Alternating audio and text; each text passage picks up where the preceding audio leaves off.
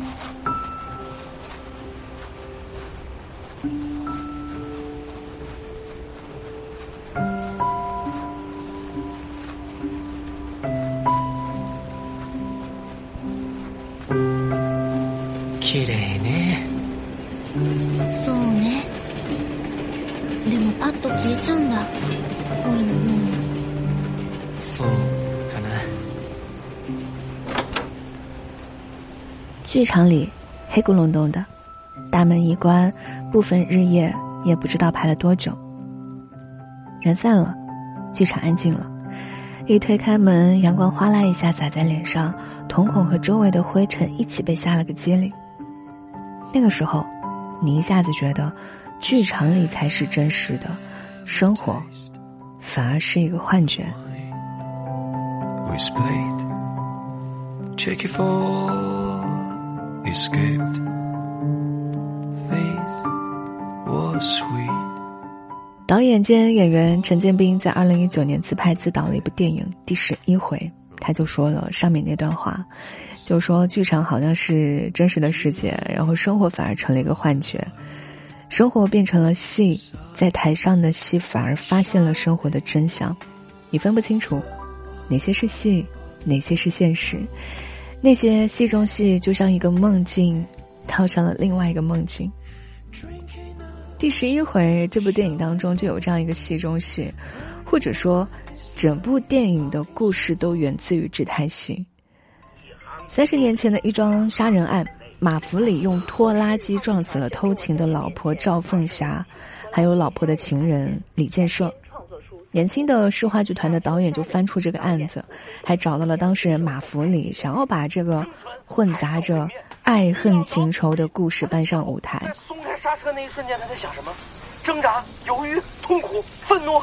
他的脚在狂喜，他的脚在啊啊大叫，但是他内心在流泪，在抽搐，在哭。他意识到自己在杀人吗？这就是复杂的人性，这其实就是艺术上的撕裂性。我希望我的戏不是生活本身，它是一面镜子，它反映出人与人的关系，人与时代的关系，还有人与生活的关系。接着聊温馨提示一下，以下的节目涉及到剧透，如果建议你可以提前关闭，但你又怎么知道剧透的就一定是真实的呢？再说回到马弗里，他看了话剧的排练，又想起了三十年前自己的委屈，想到自己坐了十五年的牢，他就冲到剧院想要讨个说法，告诉大家自己当年撞死人是个意外，自己当年是出于面子才说自己杀了老婆和老婆的情人。毕竟嘛，在自己眼皮底下出轨，面子比背上杀人的罪名更加重要。但现在呢，不一样了。他希望导演可以按照真实的版本拍。而在另一边，当年被撞死的情人的弟弟，听说要拍自己哥哥偷情的故事，就提着二十万来到了剧团，说：“哎呀，当年是那女的勾引自己的哥哥，才发生了这样的惨案，自己的哥哥是最无辜的。”在二十万的金钱面前，话剧团的领导就命令导演就按这个说了拍。咱们就是说马福里，他也是这个故事当中的人物原型，但是舞台上的他和生活当中的他完全不是一回事儿。生活当中的他就是马福里 A，舞台上的他就是马福里 B。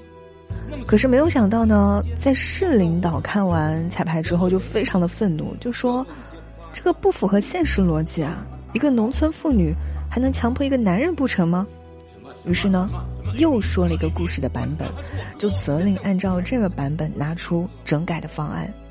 就这样一个拖拉机杀人事件，被各种不同的人打断了好几次。完整的故事版本到底是什么呢？就像夏虫不可语冰，就像沧海一场桑田。我离婚了，房子、车子都给他了，我现在什么都没了。有一天，饰演赵凤霞的女演员在那一辆撞死人的拖拉机下面发现有一行刻字的字，字上写着：“结婚证，李建设自愿结婚，赵凤霞永结同心。”我想说说李建设在那个包办婚姻的年代，赵凤霞嫁给了马福礼。李建设一定要见赵凤霞一面，就托知情人赵凤霞的表姐传话。赵凤霞觉得自己已经嫁作他人了，就不想再有什么纠缠，可是又怕自己见到李建设之后情不自禁真的私奔，于是就带上了自己的老公马福礼。三个人在一辆拖拉机上，半路遇到了修车。李建设就借口让赵凤霞下车帮忙，让赵凤霞看到了拖拉机上他早就刻好的那个结婚证的字。本来赵凤霞想着，今天的事儿完了，两个人就算了断了。可是谁知道拖拉机刹车突然失灵，就这样，两个人被拖拉机给压死了。而马弗里下车之后才发现了奸情，于是主动承认是自己杀人，挽回面子。躺在拖拉机下面干什么？你会知道的。那再后来呢？一件事考上大学，走前拿两瓶黄桃罐头求表姐，说想见赵凤霞一面。没想到赵凤有关这一切的故事，是赵凤霞的表姐说的。他们把表姐的版本搬上了舞台，还原了事情的真相。不过真相是什么，根本就不重要。要探求的也从来都不是什么真相。表姐的版本，就一定是真的吗？放眼生活，生活里的人都在演戏。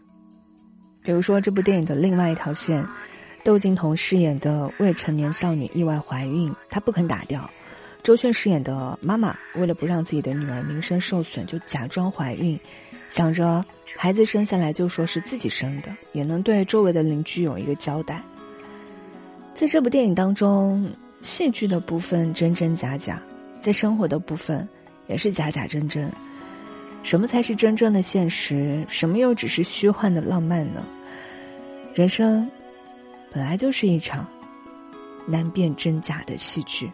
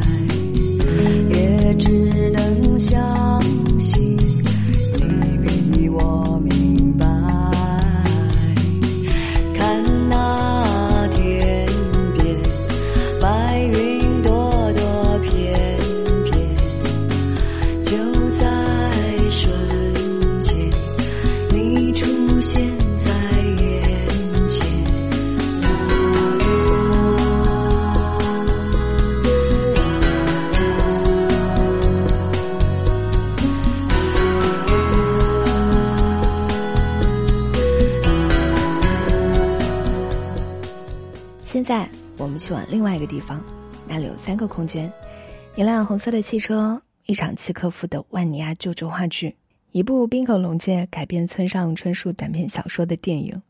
这个电影就是《驾驶我的车》。在三个小时的时间内，这三个空间它不断的交错影响，并在最终迎来了各自的结局。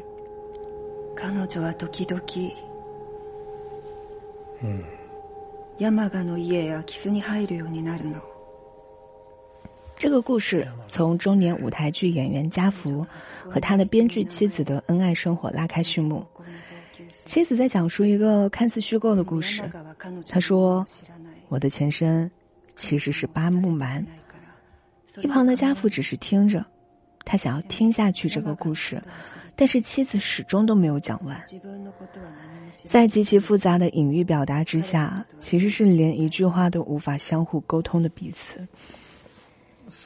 夫妻的恩爱只是表象，其实妻子早就出轨了，但家福一直都没有拆穿这一切。妻子的不忠在家福的心里埋下了一个心结，这个心结随着妻子的去世肆意的蔓延。两年之后。家福驾驶着红色汽车前往广岛，担任话剧《万尼亚舅舅》的导演，结识了话剧团的女性司机杜丽。在那个红色汽车的空间里，两个人逐渐的敞开心扉，彼此救赎。另一个空间里，加福导演的《万尼亚舅舅》有序排练着。这个话剧非常特别，它采用的是一个多国语言表演的形式，日语、英语、中文，甚至还有手语。排练就只是一次一次的枯燥的台本朗读。作为导演的家福，他甚至要求朗读的时候不要带任何的感情。他身上这一种对沟通的自我封闭或者说保护，通过话剧的排练进一步的放大了。话剧里的某一些桥段影射了家福的现实生活，现实混合着许多的荒诞。比如说，在排练过程当中，妻子、情人和另外一个女演员的亲密戏，让家福联想到了自己的婚姻生活，他就当即叫停了进入状态的两位演员，这个不是专业导演应该有的行为。又比如说，家福一开始不愿意自己出演万尼亚舅舅，他说：“契科夫让人害怕，当你说他的台词的时候，他会拽着真实的你。”家福分不清楚，他在拍的戏剧和他现实生活的那个区别。最后，打着手语的演员在戏剧的最后，从背后拥抱着家福饰演的万尼亚舅舅，在一片寂静当中，契科夫的戏剧迎来了落幕，家福的生活获得了新的开始。多个在虚构和现实交错的空间中。终于回归到了现实本身，也就像这部影片的最后一段台词，那一段来自于契科夫的描述一样。生活很艰难，而上帝会怜悯我们的，我们将会看到明亮美妙的梦幻般的生活在我们眼前，我们脸上带着温柔的笑容，回看我们当下的悲哀，然后我们就可以休息了。我。深信不疑。ダメだ。教授の言う通りなさい。母さん、僕はどうすりゃいいんです。言わなくてどうすりゃいいか一番僕は分かってる。いいか、今に思い知らせてやる。じゃあ。遠い セミシングレ。山が燃えて草は枯れて瞳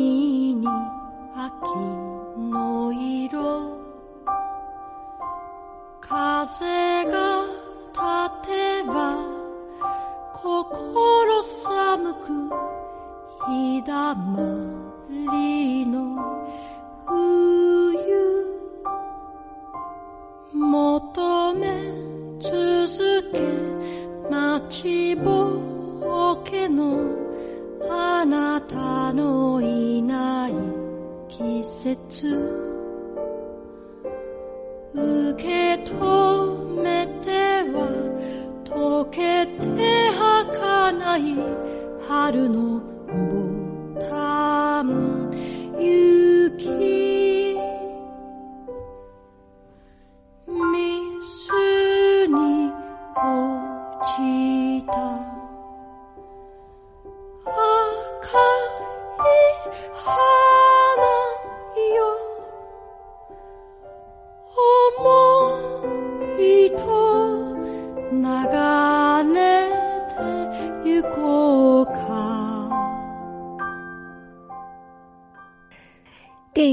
是《我的车》把戏中戏种方式运用出了一种绝佳的模板，戏剧和现实相对应，现实当中的人从戏剧当中得到和解和救赎，而在一九九二年的电影《暗恋桃花源》就上演了两台看似完全不相关的戏剧。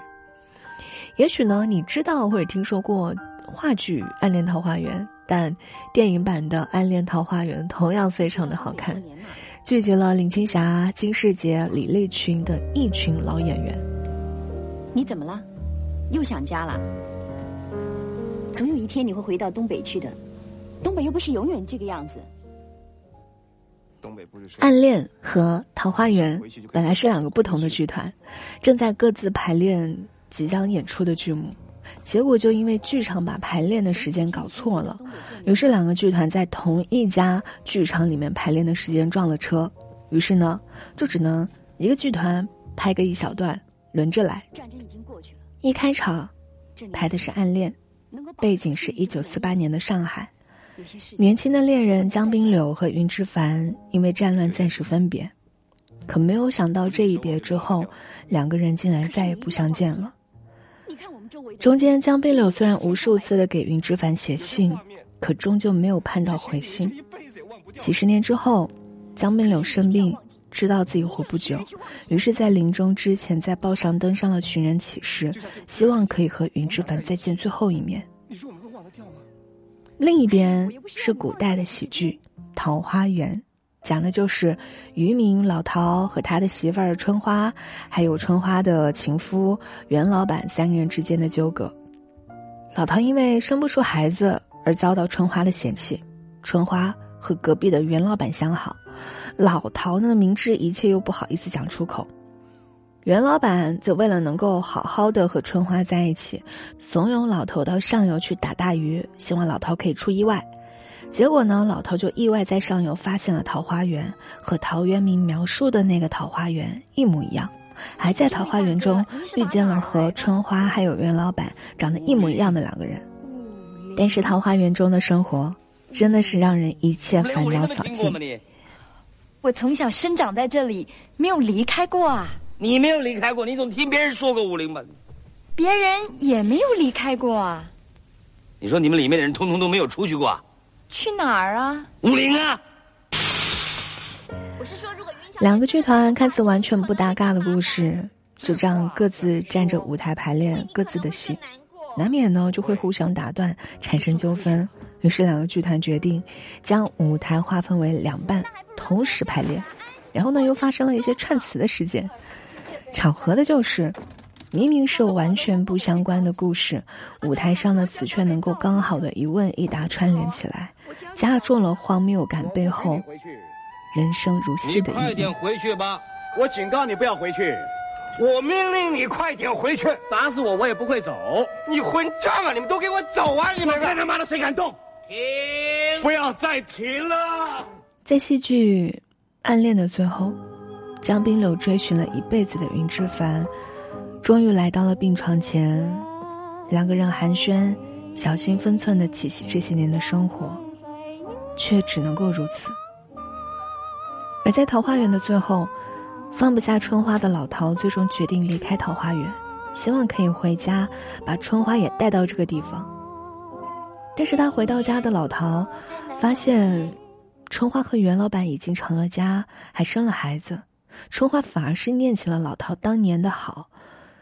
当春花真的和袁老板过上了梦想中生活的时候，发现，原来也不过是一地鸡毛罢了。在两台戏之外，还穿插着一个戏外的不知所云的女人。这个女人时不时的就会在电影里出现，高喊着：“我要找刘子骥，刘子骥你在哪里啊？”你怎么变成这个样子？你怎么变成这个样子？你怎么会变成这个样子？在电影的最后。也没有人知道他口中的刘子骥是谁，他只是出现在陶渊明笔下的南阳刘子骥，高尚视野，听闻桃花源，欣然前往，未果。戏里戏外，他们都在追寻心中的桃花源。对于江滨柳来说，他的桃花源就是云之凡；对于老陶来说，他的桃花源就是春花。对于和老袁偷情的春花，他的桃花源是老袁；对于老袁，他的桃花源是那份偷来的情趣；而疯女人的桃花源是他口中的刘子骥。他们最终都没有到达自己的桃花源。或许桃花源终究只存在于追寻的途中，重要的不在于到达，而在于存在。它是每个人的理想王国。是寄托所在。想看你穿最美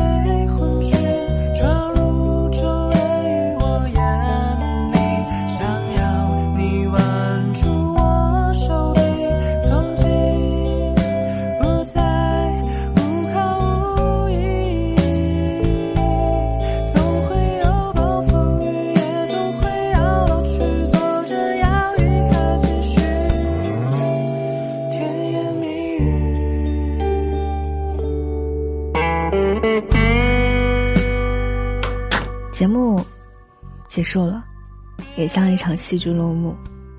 我要回到我的生活，你也回到你的日子吧。我是慧莹，祝你今天愉快。想看你装醉。